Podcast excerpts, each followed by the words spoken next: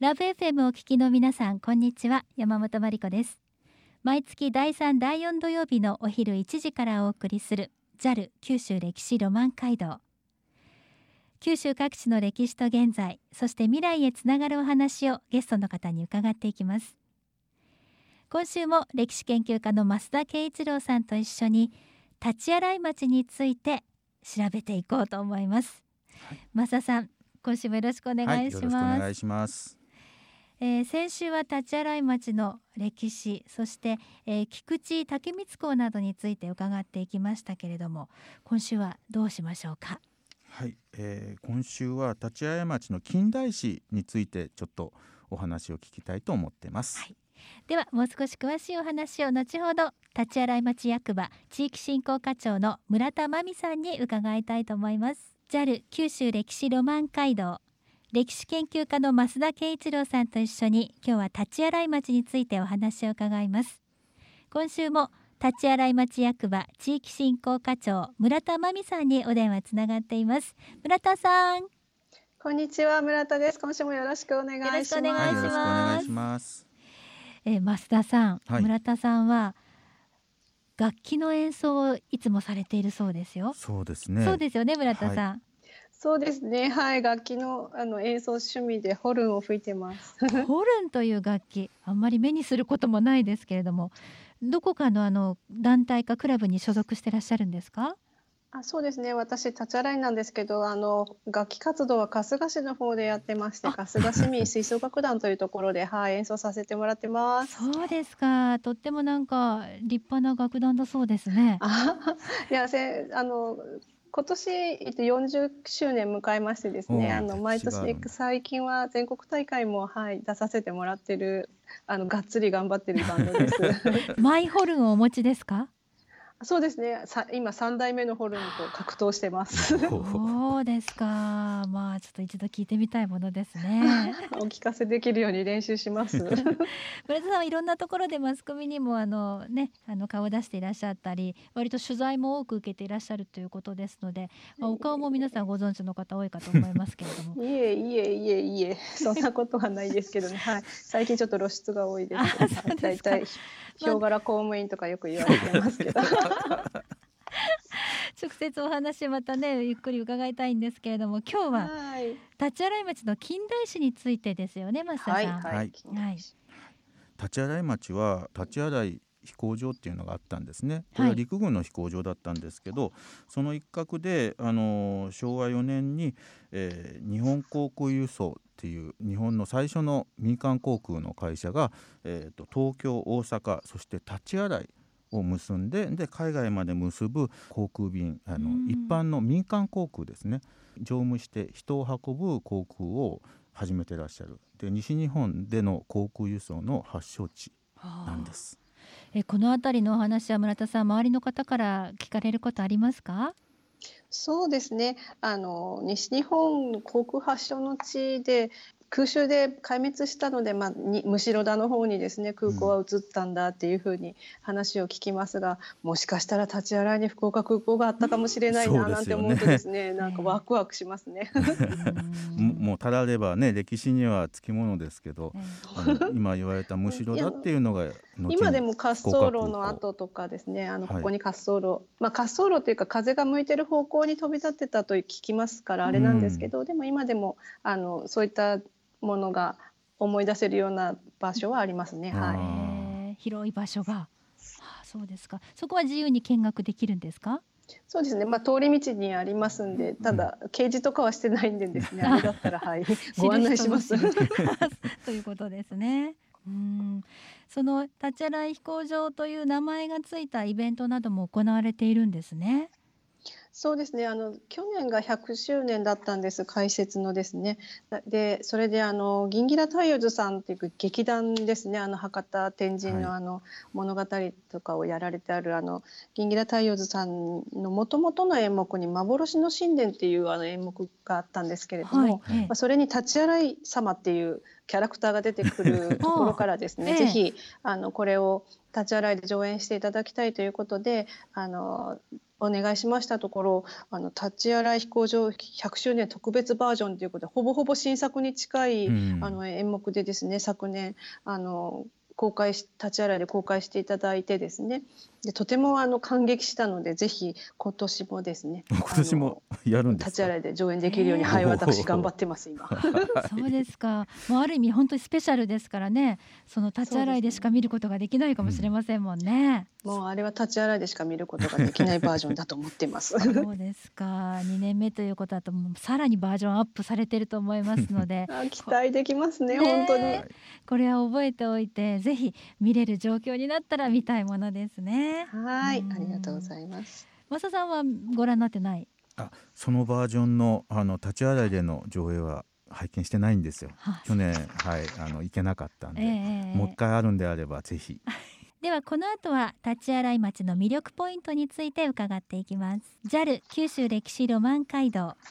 歴史研究家の増田圭一郎さんと一緒に九州各地の歴史と現在未来へつながるお話をゲストの方に伺っています今週も先週に引き続き立ち洗い町について立ち洗い町役場地域振興課長の村田真美さんにお話を伺っています。さあ村田さん続いて魅力ポイントに移っていきたいと思うんですけれども。はい。増田さん魅力ポイントの一つ挙げていただければどんなところがありますか？はい、あのこれはヒストリーポイントからつながるものなんですけど、まあ、あの江戸時代ですねあの筑後川の北側のあの肥沃な土地でありながら水に恵まれなくてですねしばしば灌漑とか飢餓が発生して人も村も疲弊してたと。でそこであの筑後川に堰を作って水をあの用水としてあの町に引いていってですね。でそのおかげで今あの田園地帯あの耕作地帯ができて農作農業が発展して田園風景ができてるんですよ。でそのあの恵みの中で水の恵みっていう中で、えー、いろんなものが例えば日本酒だったり、はい、いろんな特産品ができてますのでその辺の話を聞いてみたいと、はい、はい、今農業はとっても盛んだそうですね。そうですね立ち洗い町は町の面積の6割があの農地なんですね。はい、はい、それで水はとっても重要だったんですね。はい。大関神社の周りのあの用水の水の色を見て僕はもうあれが大好きで。あどんな色ですか？あの濃紺というかですね、はい、もう見るからに水に恵まれてるっていうような澄んだ水ですね。やはり水は大切ですもんね。やっぱり水はとても重要だったと思われます。それで立ち洗いに流れている筑後川一級河川なんですけれど日本三大暴れ川って言われててですね、うん、暴れ川。三兄弟。はい、はい、そうですね。えっと利根川と筑後川筑紫次郎って言って次男坊で吉野三郎って言って、まあ、三郎ですって言ってあの吉野川があの三男坊ということでですね、えー、あの暴れ河川だったんですだからもうどうしようも手がつけられなくてそこのお水をですね取るのがとても難しかったと聞いています。うん、その中で、まあ、5人の庄屋が立ち上がりましてですね、えー、まあ、ご庄屋ということで。あの筑後の水をせき止めてですねそれで縦横無尽に立ち洗いにですね流してきてこの辺がまあ豊かな農地になったということでですね徳島用水って言われますけれどもですね、まあ、この時にまあ人柱となったおさよさんの物語ということで、おさよの人柱っていう物語がですね この辺では語り継がれてまして。はい、地元の大関小学校とではですねそれをおさよの人柱を学んで、まあ、劇をしたりとかですね、まあ、そういうふうに地元からも地元でも言い伝えられてますしまたその御庄屋をたたえてですね、まあ、御庄屋太鼓っていう太鼓のチームがですね、あの町の中にはありまして、まあ、いろんなお祝いの場面でしたり、まあ、式典のあななどではですねその御庄屋太鼓がずっと叩き継がれているところであります。へー